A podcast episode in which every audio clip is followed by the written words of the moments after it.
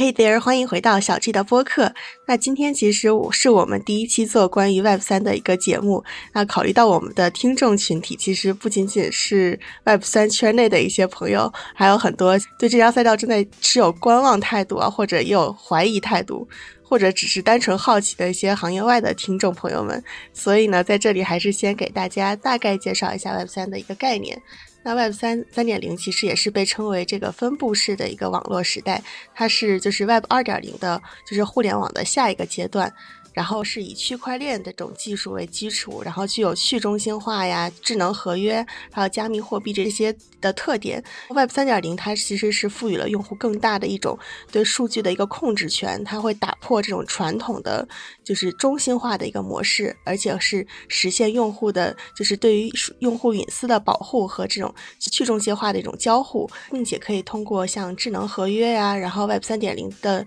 一个支持自动化可编程式。的这种商务交互的一种模式，可以构建一个更开放、更透明、可信度更高的一个生态系统。那它落地下来的话，其实会包括像呃分布式的一些应用，就是 DApps，还有像去中心化的金融，就是 DeFi，还有像数字资产，还有身份验证等等领域，是为用户和开发者都提供了更多、更安全的一些创新的机会和数字化体验。那当然，大家听完这些可能会更。迷茫一点，不过没有关系，其实可以跟小 G 和今天我们的嘉宾一起慢慢去了解 Web 三的这个世界。那还是先照例请我们的嘉宾做一个自我介绍吧。Hello，大家好，我是 Vivian。那么非常高兴这次有机会能跟大家一起去交流。我先简单介绍一下我自己吧。嗯，我本科、硕士和呃博士都是金融学专业的，然后因此在金融学专业的这个呃领域里面。我在毕业之后呢，参与了一系列的金融领域的工作。开始是去到了一家上海的房地产公司做这个 CEO 助理，因为我们对于自己的职业发展都是有一个探索的阶段。后来我还做过，就是去啊某个审计学校，然后做过这个啊就是专职的大学老师。我发现这个职业好像也不太适合自己，因为我不是特别擅长跟别人潜心做这种。啊，一对一的这种教育工作，对教育工作。然后后来呢，又进入到了国内比较 top 的一个央企的制造业公司，在制造业公司中就是做金融类型的审计工作。是这段经历呢，让我觉得，哦，我可能就是在职业发展中不太适合在这个体制内去进行工作啊。具体的原因后面在转行的这这方面我会详细跟大家聊。然后。呃，我就那个这个时候我就申请了啊人大的博士，呃，因为你进入校园之后，你就会有一个更多的学习时间，我就开始就是去捡回这个关于 Web 三的领域的这些知识和这个赛道和趋势，因为我在研究生的时候就已经开始，就是国内比较早接触 Web 三啊领域的一部分这个学生了。当时呢，我们是有大量的这个区块链的协会，校内的区块链协会。当时我们会有一些 startup team，一些创业的组织，然后我们就是做了一些创业的一些自媒体的一些平台和这个啊道组织啊，现在叫做社区自治组织，向大家传播这个 Web 三的理念，以及就是形成自己的一种治理机制，这也是我整个 Web 三职业生涯的一个起点，相相当于。因为在初期的话，这个行业的职业形式就是因为它是线上的比较自由，线上线下都有，所以你可以采取啊兼职或者非全职状态去进入它。在有这段经验之后呢，我就在博士期间考虑清楚了，确实是想要从这个赛道发展，因此就从博二的时候找到了第一家就是全职的啊 Web 三的工作。进入了 Web 三领域，开始全职工作，直到在今年的十二月份到一月份的时候，就是有猎头找到我说，你有没有就是想法，就是出海工作然后？非常，嗯，明显的趋势就是在香港虚拟资产啊宣言之后呢，然后国内的整个就是 Web 三的这个情绪以及区块链金融的这个发展进入了一个新的阶段，就是大家不再持。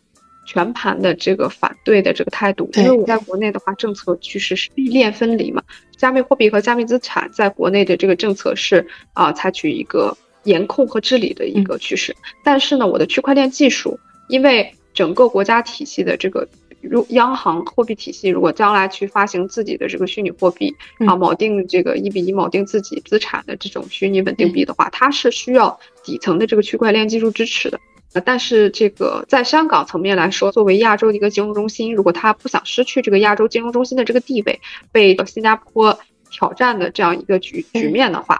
它就需要把虚拟资产啊，整个这个数字货币这样的这个发展。需要提上日程，所以在这个香港，就是有了明确的这样的一个政策声明以后，更激发了国内的一系列的出海动作，比如说去香港啊，去新加坡呀，啊，有包括美国，还有再一个就是迪拜，因为迪拜这边的相对来说的政策背景非常好，有很多公司的总部也搬到了迪拜。近期，比如说 Bybit，啊，Bybit 是我们国内也是比较头部的一个区块链的交易所。就是整个的这个迪拜这边的发展环境比较好，然后我在确定了出海的这个方向之后呢，我就跳槽到了这家公司，然后现在是做交易所的这个品牌负责人的工作。那么同时呢，也会涉及到呃平台也会有一些呃新的项目的开启，然后同时负责我们品牌的核心项目的全盘的执行和操作。对，然后所以会涉及一系列的。商务工作以及资本运营对接一些投资风投机构的一些工作，所以你你可以看到，就是 Web 三的工作呢，它相对来说是就是能给你接触到的这个面的机会比较多，尤其是就是像交易所这种综综合的这种机构，它会需要有产品端的运营。以及技术端的一些，你产品端的运营，你需要了解有一定的技术基础啊。你可以接触到一些技术类的，呃，代码和智能合约一类的这个知识。你还可以就是去接触，比如说品牌啊、媒体啊这一类的工作，跟你现在做的比较相近的，就媒体的内容输出，然后内容投放，如何获取流量，哎，这方面的工作。你还可以接触到服务方，比如说有一些，呃。在交易所上币的一些项目方，你会接触到一些就投资机构啊，如何去就是啊为你的项目去获取这个风险投资，管控整个项目的投资进程，以及去获取一些合规的一些背书，政府机构的一些接触，都是就是非常全面的一个了解这个金融行业和科技行业的一个非常好的一个方式，一个渠道方式。大概博二开始进入这个行业的，你怎么接触到的？就是想到要接触这个 Web 三的这个领域。首先就是一八一九年的时候，当时是比特币在国内明显的一个价值拉升的一个期间，所以就是呃属于区块链的概念正在被人理了解，但是没有完全渗透的一个阶段。那这个时候呢，我们属于国内比较早一批去接触这个。概念的人，当我们去认识到这个区块链这个概念以及它的底层技术能将将能为整整个金融环境带来的革新的时候，我们认定这个事情是有价值的，并且是有相当大的价值空间的，所以我们有兴趣做相关的研究，去做这样的参与志愿者工作，比如说就是会去主动接触一些项目方，去做一些无偿的工作，或者是我们也会主动接触一些。投资方，甚至我们接触到一些投资方，给我们呃拉取到了一些实质实质性的投资，相当于你的经验的建立，可能是有需要有一个学习和准备的这样一个阶段，你需要对这个行业有一个全盘的理解。那之后呢，再去想入行的时候，你要想清楚我我的个人技能匹配的是这个行业的哪个方向。嗯，你比如说技术侧的同学，他可能进入。啊，IT 行业的同学，他进入区块链行业肯定是要做相关机构的前端、后端。比如说，如果他要去安审机构的话，是做这个合约审计这块；如果他要是去交易所的话，他可能有可能是做前端，有可能是做后端，有可能是做这个合约设计啊这一系列的工作，可能需要掌握一些基本的密码学基础啊，区块链相关的安全性、隐私保护啊，如何去做这样的设计，智能合约开发以及这个编写。就会帮你在这个区块链当中去找到机会，因为我们知道，无论是技术侧还是 Web 二 Web 二的这个运营侧，区块链这个 Web 三行业薪资基础是相对来说要比传统行业和 Web 二行业的薪资基础高很多的，相当相相当的高，相当可观的一个提升。所以我最近也是有很多朋友会去主动联系到我说，哎，就是如何去转行到这个 Web 三行业，因为也是看到了 Web 三现在的机会。因为现在是这样，我们还目前没有没有从这个比较底部的一个熊市阶段完全拉升起来，但是它在这个有复苏趋势的这个情况下，是证明行业机会会越来越多的。当你在这个行业完全拉升起来之后，啊，行业相对来说就会更卷了。在这种情况下，你越早入行。越早掌握行业经验，因为这个行业发展是非常快的。你个人在这个行业里面，相对来说你形势比人强嘛。你站在这个风口上，像我这种猪都能飞。不不，这种情况下，这种情况下，你是跟着平台，跟着你的这个行业去一起成长的。所以我觉得大家如果有这个想法，可以尽早的去制定计划，了解这个行业。对，然后呃，刚刚是说技术侧。怎么去就是转行？那么从我的角度来说，我是非技术人员。那么当时我也考虑到我的特长在哪里。首先，呃，刚刚我讲到我是一个博士生，那么我可能擅长的是一些掌握的一些宏观经济学分析、宏微观经济学分析的一些呃能力，是比一般人要强一些的啊。因为我从事了啊两年的研究工作，而且还撰写了就是一系列的这个论文，核心期刊的。就是呃，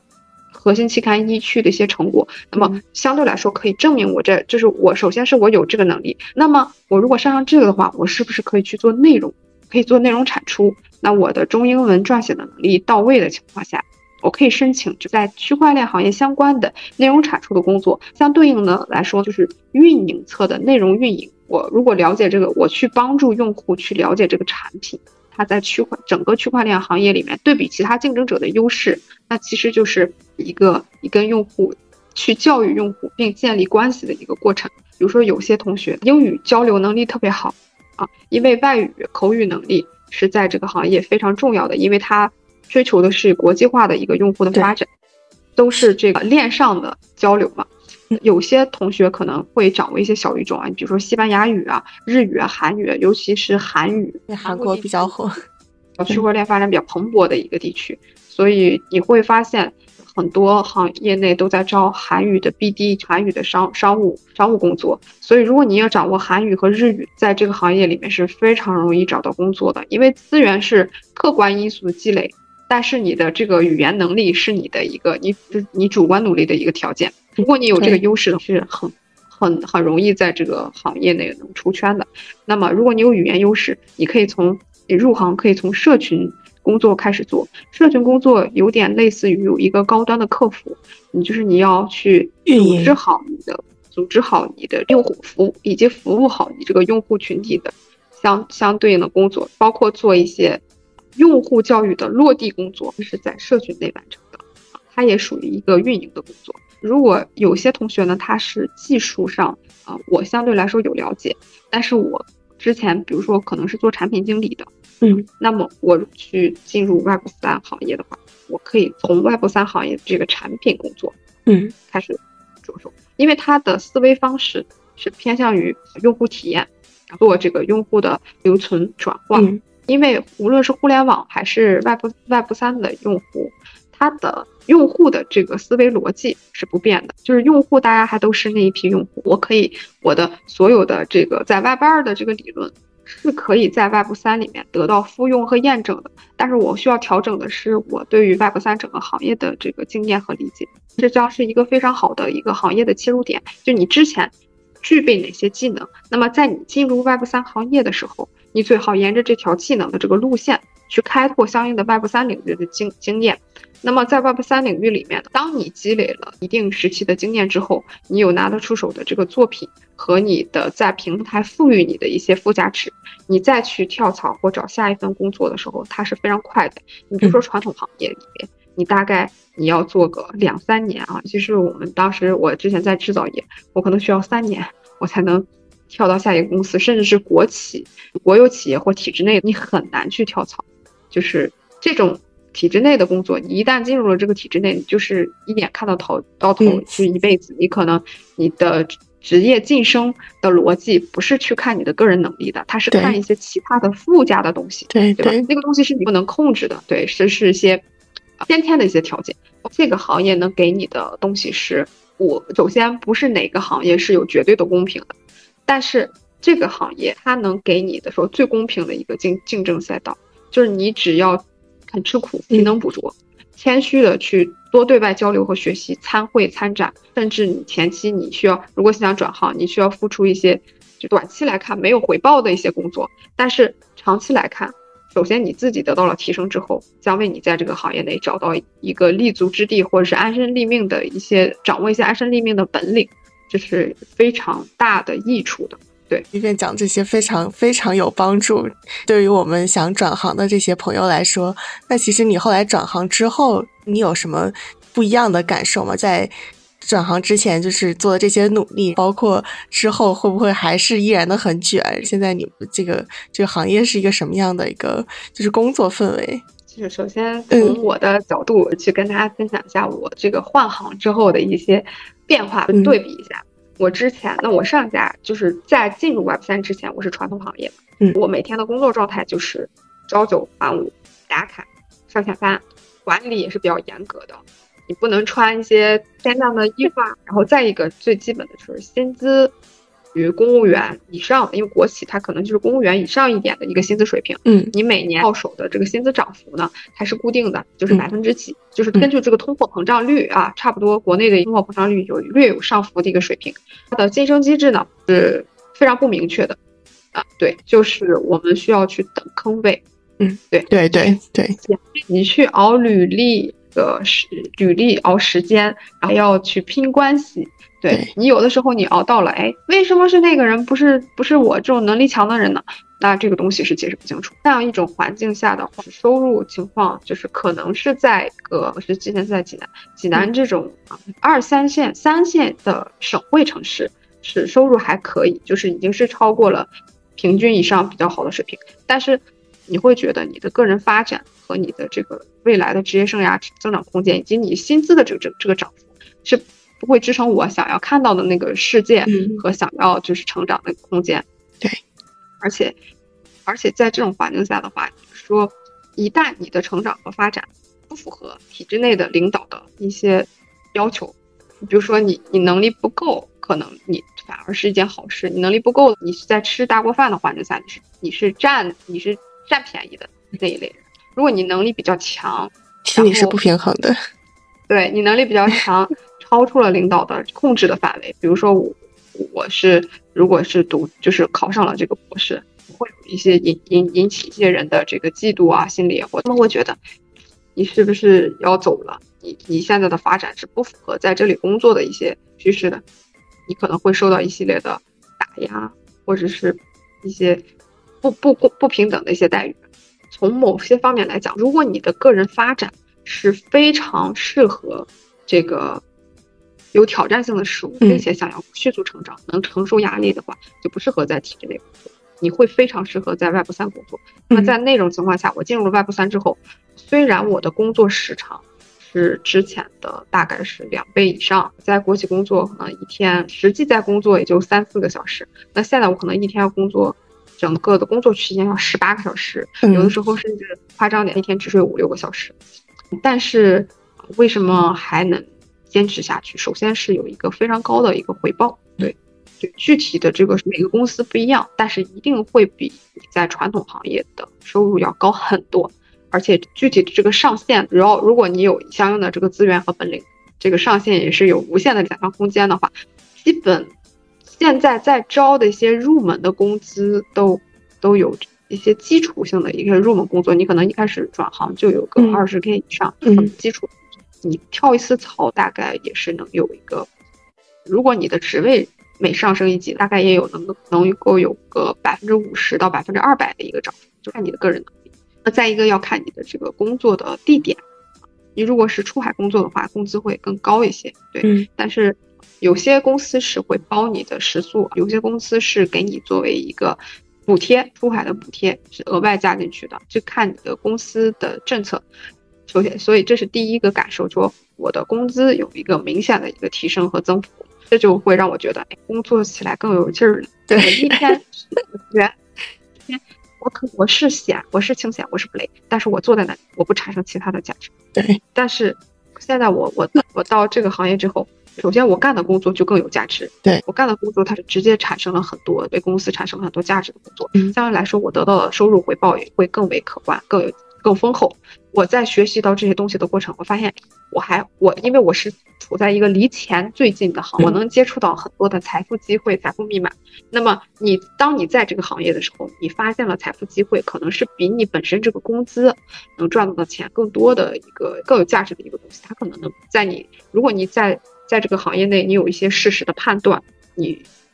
你更了解这个投资趋势和未来嗯发展趋势，你去运用你手里的资源和已有的资本和外界的一些资源，你可能创造更大的一些财富。具体的是你进入这个行业才要知道的一些东西，对对。再一个感受这个行业的，第一个是薪资上的，第二个是这个职业发展空间上的。我不是只仅前面已经讲过这个薪资了，我不是只仅仅是在薪资上的成长，它能给予你的成长的路径。第一是成长路径很多，你在这个区块链和 Web 三行业工作，你可以你了解这个行业之后，你可以去，你未来发展方向可以是风投机构，因为你了解这个行业之后，我接触到不同的项目。我一天接触一个项目，或者是一天接触三个项目，我对于看项目的这个经验和能力有所提升之后，我以后可以去风投项目专门做这个 Web 三的投资，还可以去互联网。有些互联网公司，比如说腾讯、阿里，它都有相应的 Web 三和区块链的项目团队，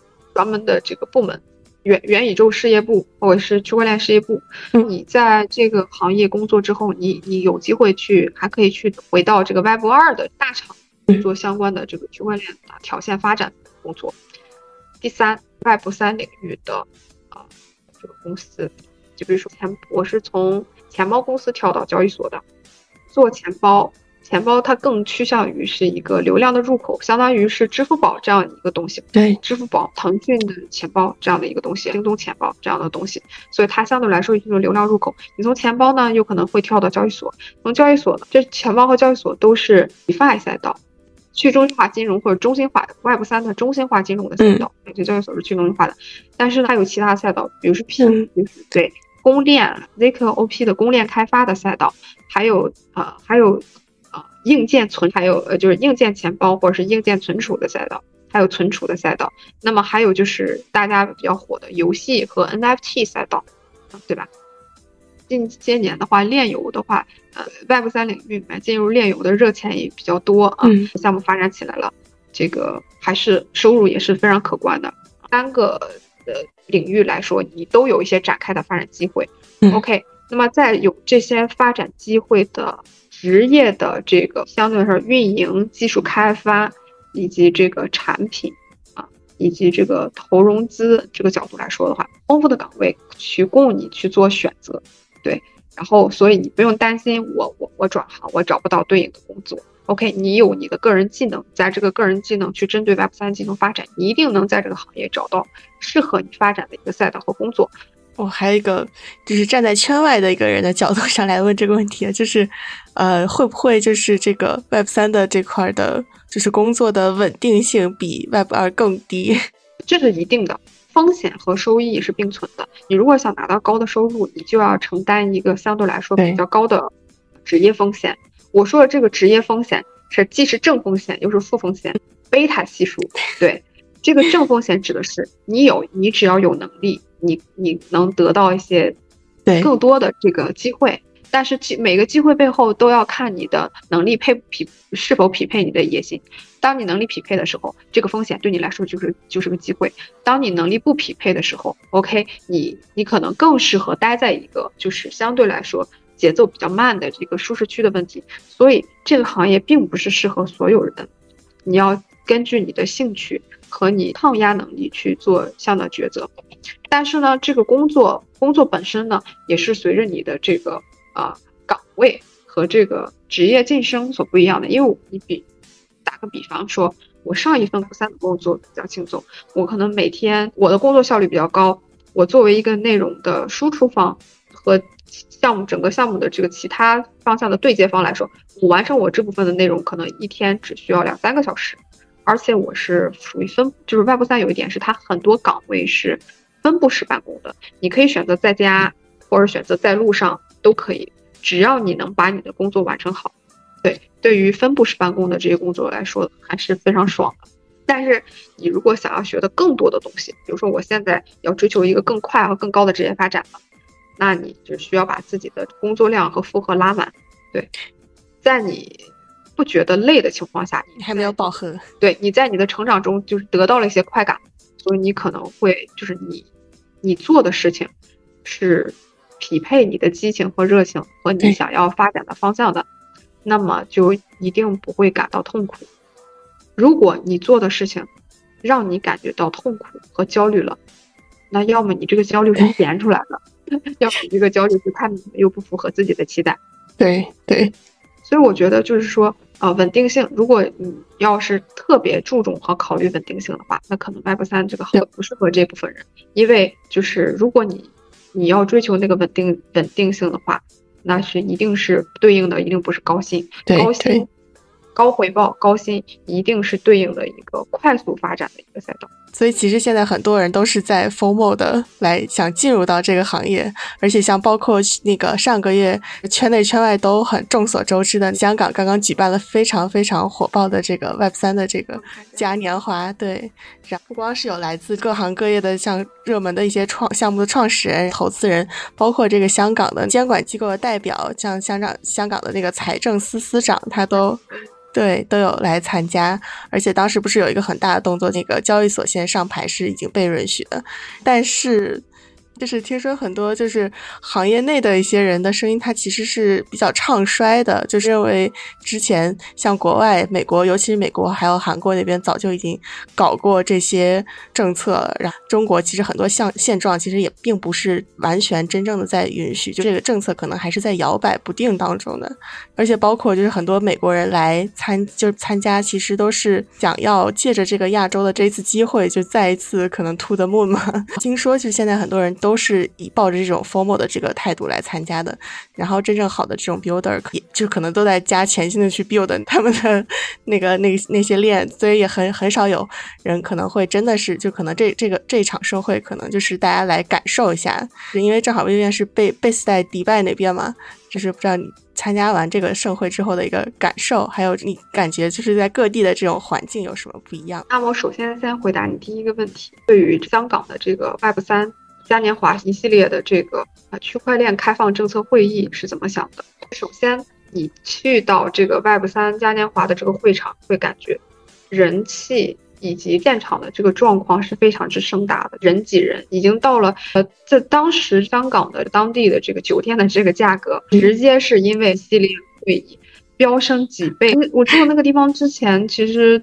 因为提早订的话，还还蛮便宜的，然后。后来在如果是等我去再订的话，一晚要三千多，房间很小。在香港房间本来都很小。有一句话形容的就是半半个区块链的这个华人群体都来了。从某些方面讲，这个会你说他办的成不成功，他的基本目的已经达到了，向外界传递一种信息：香港要正儿八经的，就是去搞 Web 三，政府已经出来站台和支持了，大家不用担心。有这个，大家希望大家不要去担心啊，就是后面政策支持不到位等一系列状况，因为香港三年的这个疫情的封锁，导致香港的这个经济发展是受到了一些影响的。这是一些很客，这是客观的因素，就世界各地都会受到疫情政策影，对，都会受到疫情的影响。但是香港的话，尤尤其是它金融属性特别强。如果我们在疫情的情况下又没有一个新的增长点的说话，比如说区块链和 Web 三的这个增长点，它就没有亚洲四小龙的这个新加坡政策表态和跟得快，哎，所以在这方面流失了一部分资源，因为资源的就是开发和第一阶段这个资源是特别重要的。所以你在想，在这个时候啊，去把这个趋势拉回来，需要付出更多的努力。在这一次这个会议的这个举办情况上来看的话，大部分人来了，首先吸引关注，并且表明一个态度的这种目的达到了。那么后期如何，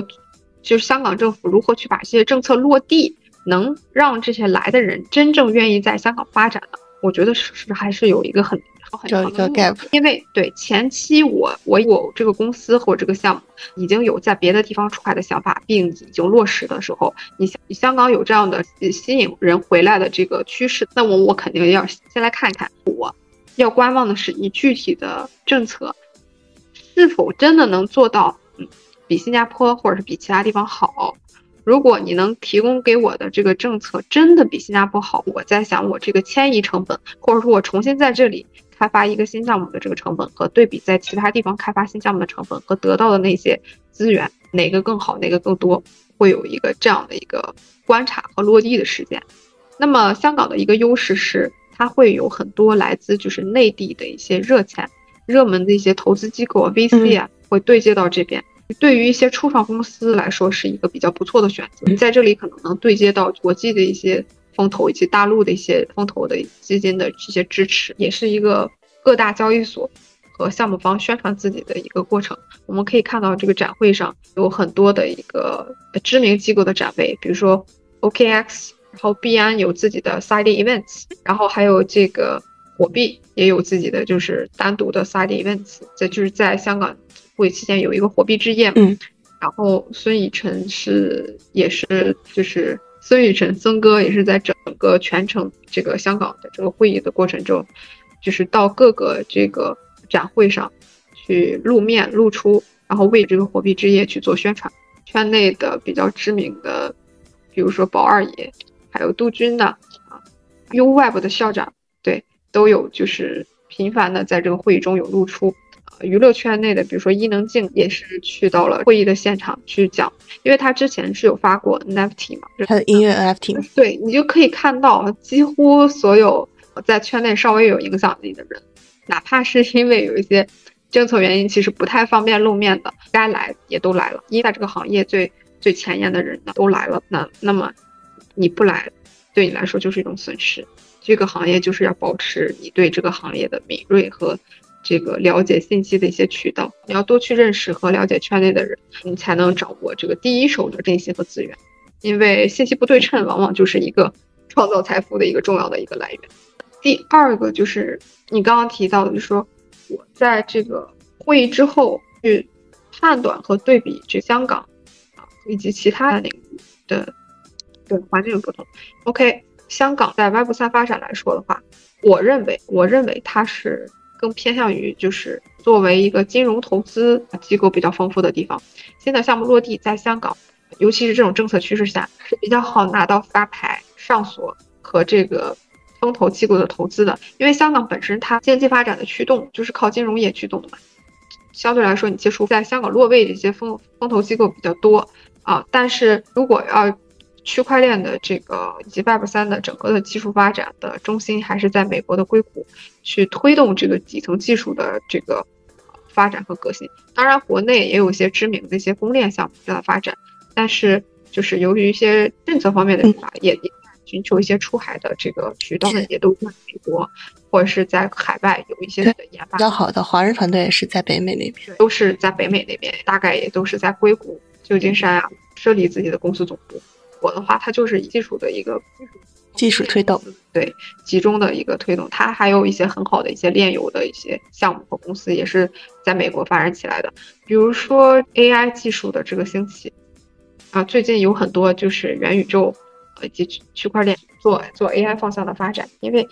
技术发展很快，我可以做一些区块链和 AI 交叉的东西，我可以做这个 Web 三和 AI 交叉的东西，因为它本身。是一个非常去跟去中去中心化理念契合的一种技术。我做这种热门行业的交叉，也能得到一个非常好的发展，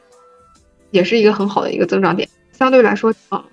迪拜这边的话，就是对于项目方和交易所是非常友好的一个地方，因为它的政策非常之宽松，而且它的工作政策也很宽松，公司设立的条件。比较宽松，拿牌是有政策支持。迪拜这边的国家机构 DIFC，迪拜的这个金融中心，专门的去有自己的这个发牌，在合规方面去支持这个区块链以及 Web 三这个金融的发展。是这几年开始的吗？还是就是趋势还是比较早的？以前就已经提出来的？对，非常早。而且它现在有很多新的这个发牌，他们有这个叫什么殿下基金和国国王基金去进行投资嘛，也是有很多的钱，国家的钱投入到了区块链和 Web 三领域。因为相对来说，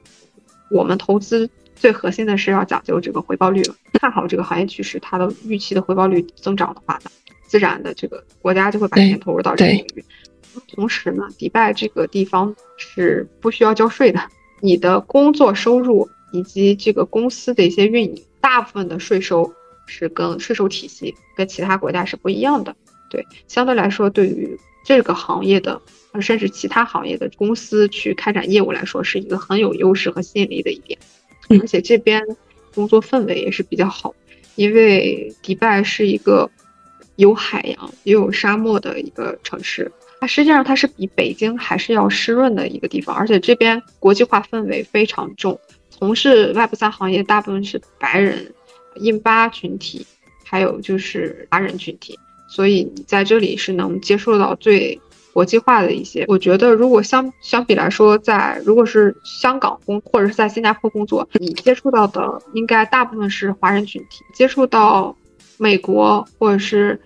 欧洲啊、英国这样的一些项目方的机会也有，但是。展由由于地缘优势的原因，举办一个展会，你可能接触到的这个资源来的一些人，大部分还是华人。韩国这边的话，就是我我们我之前那家公司是，呃，重点是开发韩国市场。嗯，我个人对韩国不是特别了解，不是特别了解，因为我没在韩国就是实实地的工作过。但是呢，韩国市场相对来说，它的用户群体是比较好打的，因为它整个国家对于区块链和 Web 三的认可度比较高，已经形成了一个全民的一个基本的投资资产的这样一个趋势。具备一定的韩语条件、韩语优势的，想要进入这个行业的人来说，我觉得，嗯，可以考虑。对，因为因为韩国市场，如果你在本地的话，你可以去直接找一些分布式的工作。嗯，对你可以在韩国本地分布，然后线上工作。这样子，慢慢的，可能你在半年之内或一年之内，快的话半年之内，掌握整个韩国地区的这个项目方的一些资源，以及平台的资源之后，那你，那你可能就是能发展非常快，能得到一个相当高的一个收入。欧洲的话，啊，一个是英法德这样的一个区域的市场，再一个是俄罗斯、乌克兰等东欧地区的市场，俄乌战争的一些影响，就是很多高资产、高净值用户的群体。有一些移民和资产配置，就是资产转移的一些需求，还有兑换外汇啊，资产配置上，它可能就是会自然的会配置一些加密资产。所以就是近些年来说，俄罗斯的这个市场发展也是比较比较好的，这是受一些世界局势政策不稳定的一个影响。对，相比来说呢，以英国为英国为代表的这些欧洲市场，它相对来说它的发展的趋势。和这个脚步是不一样的一个逻辑，嗯，它跟就是北美市场会比较像，一般来说也是链有公链交易所以及各方面的一些就是发展，它可能不是像俄罗斯集中在这个用户群体一个一个高净值用户啊井喷式发展的这样一个状况，对，因为政策背景是不一样的，但是靠偏是偏呃平民化，但是靠流量。比较多，然后另一边是靠高净值的资产支撑，可以去这么理解，因为在不同的政策趋势下，你的整个积累用户的打法是不一样。嗯，对，了解了解。那其实因为就是毕竟我们给这个大众科普这个 Web 三的概念，然后所以想拿这个呃 Web 三这块的这种投资跟这个 Web 二做一个对比嘛。因为我们刚才讲了这么多，其实比如说要是真正我们要去想要。不管是 formal 进来也好，还是真的是对这个有了解一些进来也好，那就是想跟 Web 二的这种传统金融的这种投资做一个对比，就包括比如说像它的一二级市场，还有它的基本面投资，它有什么样的不同点？相通相通的地方，其实金融产品的结构是差不多的，只不过我们换平台不同而已。平台就有哪些结构？你就说传统金融市场，我们是股票、债券。期货、股票、债券、期货，你主要的投资方向，要么你还有就是投资外汇，持有不同国家的资产和币种。那么你针对区块链行业的，我可以在区块链投资不同的币种，每个币种实际上就像相当于我们在投资股票一样，对不对？我投的都是它未来的涨跌幅和价值。对，相对来说，我投资期货有什么？呃股票什么有什么杠杆，期货可以做多空，对应在这个区块链市场，那我可以上杠杆，我还可以做多空，跟这个传统金融市场的这个设计的逻辑是一样的。我们在传统的金融行业里面是有借贷协议、质押、永续合约啊，嗯，这种的，还有和债券和区块链的这个金融市场，我们也有 DeFi 的质押协议。你可以在 DeFi 里面做借贷，然后再去做合约。那你也可以去质押你的资产去进行挖矿，嗯，相得到一个理财收益。相当于因为投资的底层逻辑是一样的，嗯，只不过说我们走的平台不一样。那么在平台不一样，就是一个是 Web 二，一个是 Web 三的环境下，它的区核心的区别是什么呢？第一，你的资产交割和转移的这个过程，是一个是在线下的这个银行机构你要去开户去完成。一个是在线上，你只需要它是在链上去进行结算，不是通过某个传统金融，比如说你在钱包里面点对点的转的时候，它就是完全是一个区链上的一个区区块，给你去做这个记账，完成这个资产的这个交付。但是交易所它也是需要，就是像传统金融机构一样，它是需要做你的 KYC，我需要做一些用户的这个身份验证，对身份验证，当然不如传统金融机构那么复杂。那么，呃，又要又要线下线线下进行开户什么，线上各种流程是会非常的简单的，而且它的资产，我认为就是甚至是比就是传统机构是要安全的，嗯，尤其是在这个去中心化的机构里面，你只要掌握你个人的这个密码私钥，你是存在一个相对安全的一个合规的一个去去中心化或者是中心化的一个链上机构，相对来说。被侵吞的这种情况几率是比较小的。在传统的银行机构，我们也看到一些硅谷银行倒闭，硅谷银行倒闭，以及国内的一些就是银行倒闭，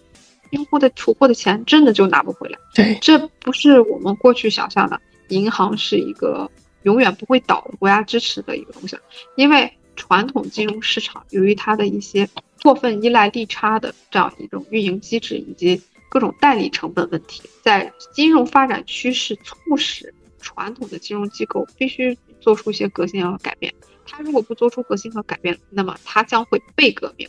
出来革命它的就是区块链技术。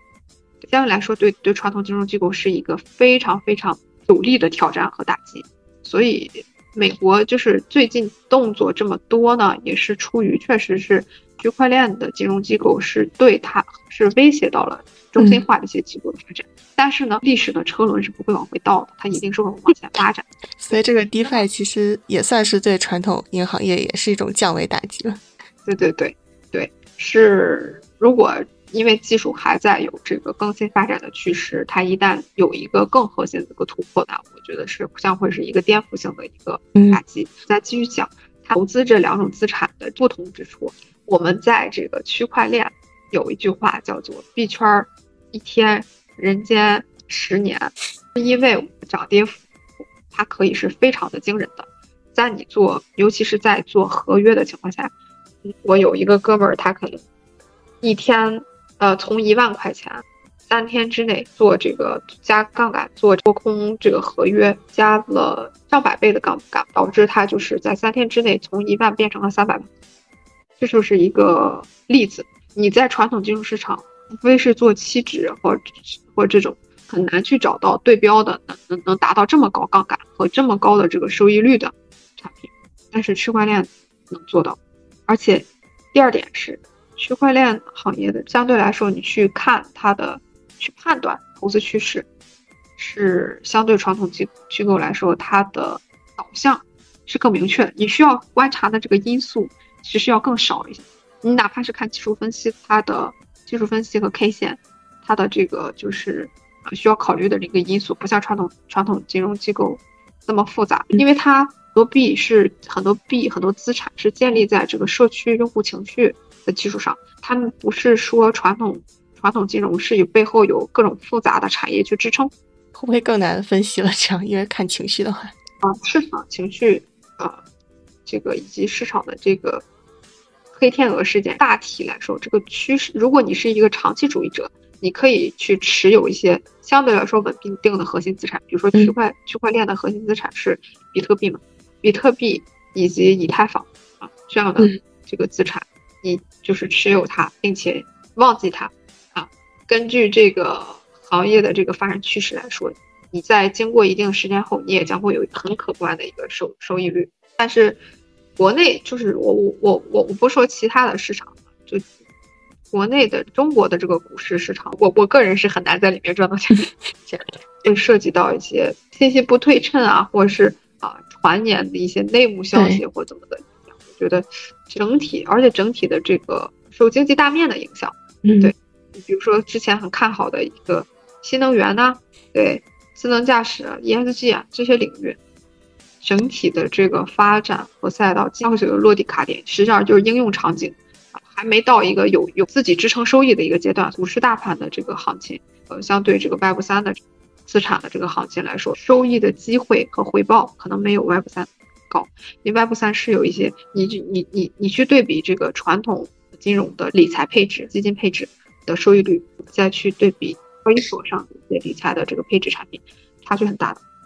差距很大的，但是它同时风险也会比较高，就像刚才的杠杆，收益高的话，上下的浮动会更大，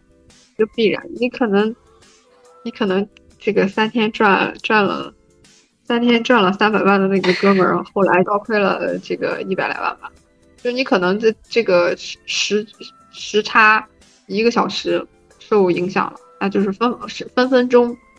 就是正负一百万的问题，你要杠杆加百倍的。就是因为相当于就是刚才我们说的也也是基本上那个资产是安全的嘛，然后会不会也会遇到一些就是不安全的黑客攻击、黑客的攻击事件？对，会有，会有，一定会有。呃，一般情况下，如果你自己去不去暴露你的个人的在互联网就触我们叫触网，如果你不去将你的密码或者是个人信息暴露在互联网上。或暴露在那个联联网的环境下，黑客是不会掌握你的这个信息，从而盗用你的资产。但是如果是这个平台它本身出了问题，比如说很多钱包公司都有被盗的这个经历，它自己的内部的技术安全出了问题，在升级或是在什么的过程中被黑客去掌握了这个控制权，倒转了大批的用户的资产。那在这种情况下，公司啊这个平台。是有义务去对客户进行赔付的，所以在这种情况下，啊，平台是需要赔付给客户相应损失的资产。但如果这个平台不去赔付，或者是在赔付上去设置各种障碍，那么我觉得这个平台就不要做了。就就就相对来说，你相当于自己把这自己就是未来的路给堵死了。所以，某如果你想去提升人自己的安全性，避免这种事情发生，最安全的办法，第一，你可以选择冷钱包，它永远不会触网。你就像你的密码，它是硬件的冷，钱包不会触网，但是相对来说用起来也也不是特别方便。你必须时时刻刻带着它，并且记得这个东西在哪。这样这种比较适合我专业，我我我专门去做这个 Web 三投资，我就每天需要大量的这个这个合约的动作的人。但是如果你是这个小白新手，初初期想尝试这个投资，你在资钱不太多的情况下。你可以就是先注册一个比较是市面常规的，比如说小狐狸钱包、TP 钱包啊，是你比较呃，或者是直接在中心化交易所或者去中心化交易所注册这个平台本身内置的这个钱包也是可以的。选择你认为啊最简单易用的平台。嗯，我可以在初期投资的时候，我用小量资产去进行尝试。如果你担心资产安全，你可以把你的钱分散在不同的平台。但是你要去把你的私钥和密码去保存好、记好，这种前提下。但是像一九年的时候，那个时候很多人就是在那个 Twitter 上在说，有的人什么卷款跑路这这种事件，会不会也很影响投资者？首先，有些是机构卷款跑路，有的是个人卷款跑路。只要是公司，只要是公司，只要是人，他你把钱托管在他的手里，就有可能出现这样的状况。但是呢，实质上这都是一些中心化的行为。如果我的资产托管在他那里的话，那就是中心化。那这个资产本身它的分布就是中心化的，那么中心化才会有这种代理成本问题。如果你你的钱是托管在一个不是托管，你的钱是存在一个去中心化的钱包或是平台里面，资产在链链上。别人除非知道你的私钥和密码去偷转它，否则没有人能卷着你的资产跑。你说你像只有 FTX 这种中心化的，它可以去在用户不知情的情况下，因为是中心化的，去用用户的资产做事，去做一些投资和事情。这个投资产生了亏空的话，那它弥补流动性弥补不了这个窟窿，会产生这样的问题。如果是作为一个去中心化的一个平台和机构，我无法，比如说 DEX 去中心化交易所无法使用用户的资产，那么我没法去用用户资产做这样的事。它就你只要不用它，它就一直在那。就是说，你选择一开始的交易平台还是有一些风险，就是像 FTX 暴雷这件事。对它，其实 FTX 就是如果是中心化的，就跟银行和证券交易所或等这种机构是一样的。你银行银行赚钱的逻辑就是用用户的钱去放贷，对，那实际上就是用用户的资金。我是取用了用户的资金，流动性危机就是因为我放出去的钱收不回来了，会有一些刺激贷款，用户到期钱取出来了。就会出现这个流动性挤兑，所以就爆雷。那 FTX 原理是一样的，它是它就是它的相对来说出现了一个资产的挤压和挤兑，平台已经支付不了了，会导致它就爆雷了。它的财报其实很早就有这个端倪，可以看到它的财报的上的这个资金的流向。对，其实当时看到端倪的时候，也应该把钱直接转出来，把资产转出来。大部分人因为 FTX 就得到了很多头部机构的背书，包括传统的机构。很多传统金融机构不能说是 CZ 直接导致的这个事情，它其实是指出了存在的问题，这是一个迟早的事情，只不过是提前让这个黑天鹅事件爆发了。CZ 可能是这个事件的一个吹哨人，FTX 是这个首当其冲，属于杀鸡给猴看。对，然后大家就是各自就是看到出现了这样事情之后，啊，大家需要及时的去查缺补漏，亡羊补牢。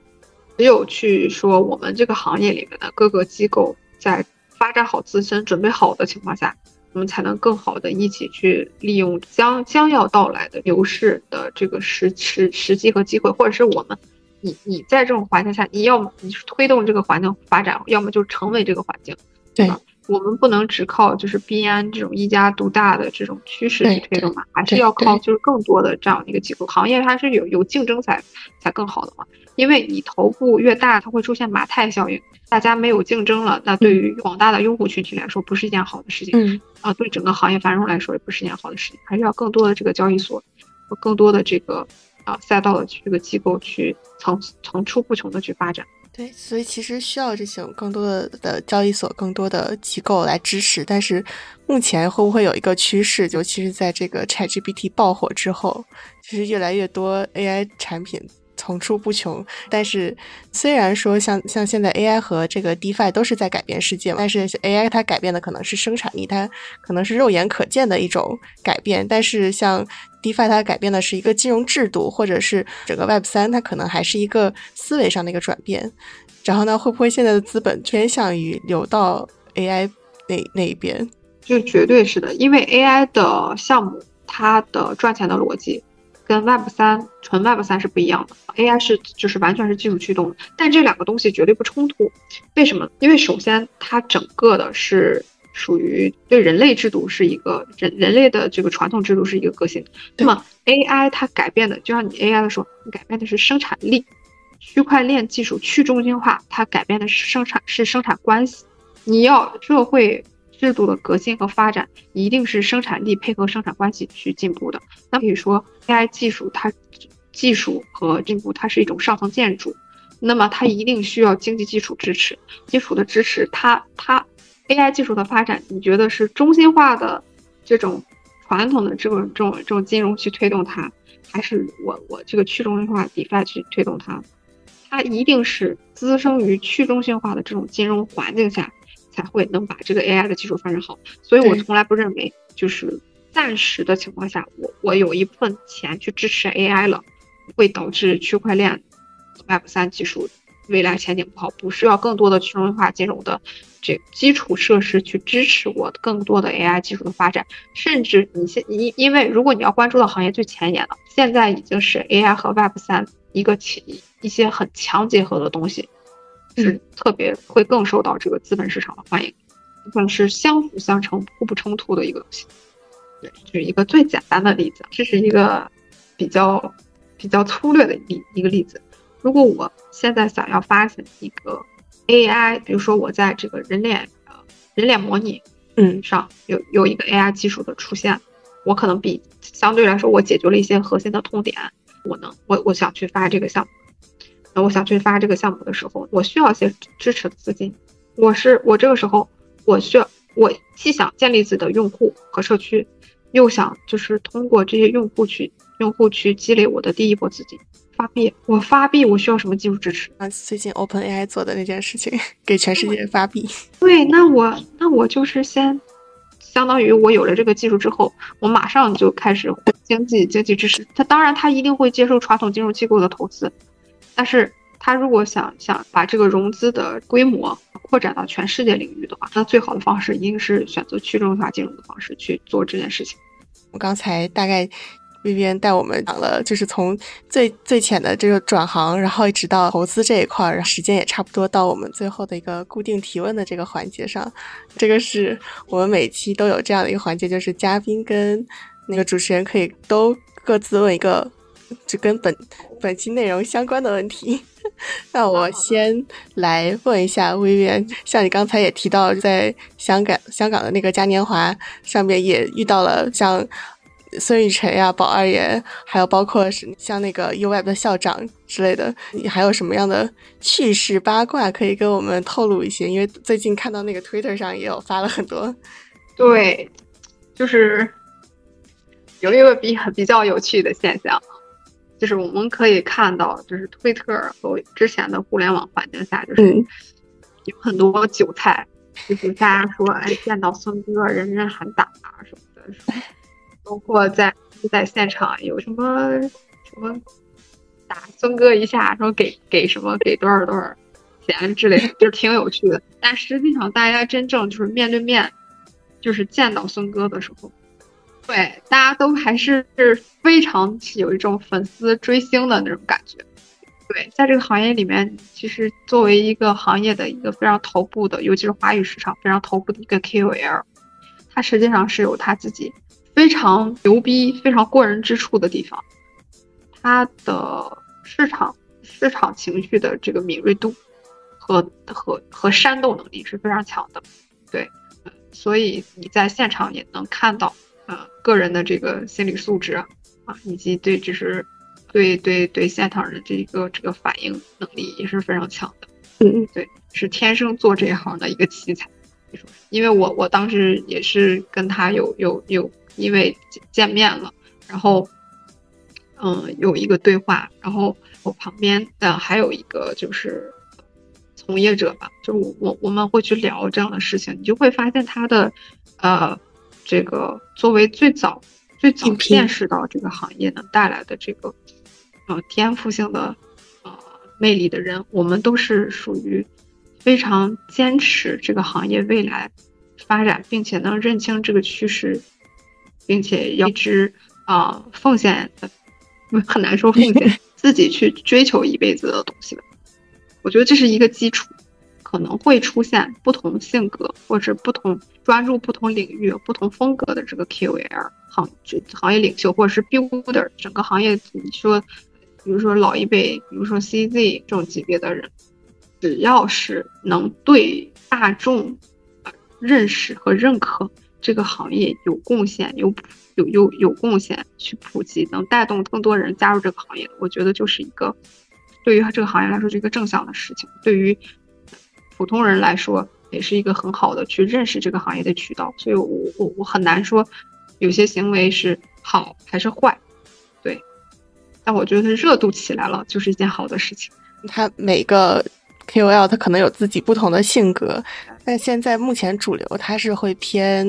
比如说他是偏希望大众进来的，还是说还是因为我也是听说有一些人他是希望 Web 三这个像像尤其是加密货币这块儿，他们希望还是自己搞一个比较精英的小团体。我觉得这个东西是个两面性，我就认为这种观点是不完全对的。我觉得，首先每个人都有权去选选择自己的职业发展的赛道。只有说适合不适合，不是说个人就是某个人觉得这个圈子应该是什么样，那可能就是由于进来的人太多，可能会面临更多的竞争，会卷这个行业。但是我认为，很多人会在第一个阶段就支持不下来，呃，坚持不下来，因为其实是极少有人能能能能真正适应这种高度变化的职业的。可能有人在开始初始尝试的时候就已经放弃了。那么这个自动过滤的过程中，你留在这个行业的人。你在时间中可以成为精英，而不是有人上来就是精英的。不是说你成为了精英之后再进入这个行业，是你在这个行业磨练的过程中去去成长出来的，对，筛选出来。对，就看 Vivian 有什么问题想问小 G 的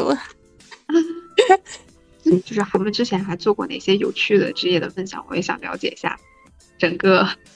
整个职业就是职业领域的这个发展趋势。可以看我的这个 podcast 的名字叫前沿派对嘛。当时的构思就是想要做各个现在比较火热的行业，比如说像 Web 三，包括做这种就是数据科学 AI。对 AI，我们前前期也有做过分享。哦，还有对互联网，然后但是后后期也会有投资投投资相关的赛道，也会找投行的朋友过来做个分享。然后还有包括像呃是一些就是呃。就是像 AI 跟那个一些技术的结合，就像区块链啊、纯的技术这一块，还有之后也会有一些偏玄学的这种，像什么心身心灵的成长，然后冥冥想。因为我只是个人觉得，从除了科技行业以外，像这种身心灵的这种疗愈，包括冥想，还有包括女性的这个行业的这种，都是比较。那这个行业很火，对，就是采取一些呃技技术手段。对这个，因为因为这是一个需求，你不能说是不应该支持这种行业发展。我觉得这是一个基本的心理需求，你你可以把它当做心理需求，也可以把它当做娱乐。我觉得这个行业还是蛮好。它可能是现目前还是比较偏小众一些，但是将来可能会更多人需要这个，因为毕竟它大家的精神上到了一个需要提升的一个点的话，可能就是更多人会需要这种服务吧。我觉得看到小姐姐也是。非常关注成就是比较有有有有潜力、比较有增长性的这种职业，对，也是希望那个带我们大家去建立这样一个圈子，不同的行业或者同行业里面进入了更多的人，我们就一起去交流，能碰撞出不一样的事情，甚至说我们将来对一起去做一些商务的合作、商业项目上的这个合作沟通，可能我们未来有有机会去一起去做做项目，很期待这种机会。对。对对，如果是在我们这边就去建立一个大家互相沟通交流的社群，如果有相关的朋友想要去了解更多的 Web 三行业的如何去入行，或者是需要些一些入行的一些具体的细节的指导，以及呃，如果你你具备一定的资历，已经可以准备好 ready to 加入这个行业了，我可以就是去提供一些这个资源的支持。对对对，这个方面需要指导的一些朋友们，可以，我们今天会把那个 Vivian 的对小红书的那个链接放在下面，然后欢迎大家联系 Vivian。尤其是在这个行业里面，女生还是比较很少很少了，女生还是蛮少的。除了一些基础的知识工作，可能女生比较多。就是越往上的话，因为她的工作强度相对来说比较大，所以我们在这个行业里面，你只要凡是见到的女生，其实大家都是。真特别积极，特别好，就是 girls help girls，一定是一定要在职业发展的道路上，就是互相帮助，对，争取在这个行业里面有更大的赞同，对，对，所以今天就是很感谢那个 Vivian 对小 G 的帮助，聊的很 开心，聊透了，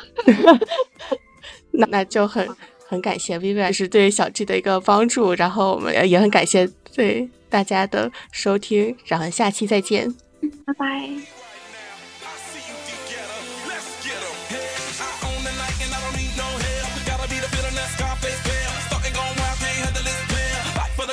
Arrogant like yeah. Top like money, so the girls just mail. One too many, y'all know me like 12. Look like cash and they all just there. Bottles, models, selling no shares. Fall out, cause that's the business. All out is so ridiculous. Zone out so much attention. Scream out, I'm in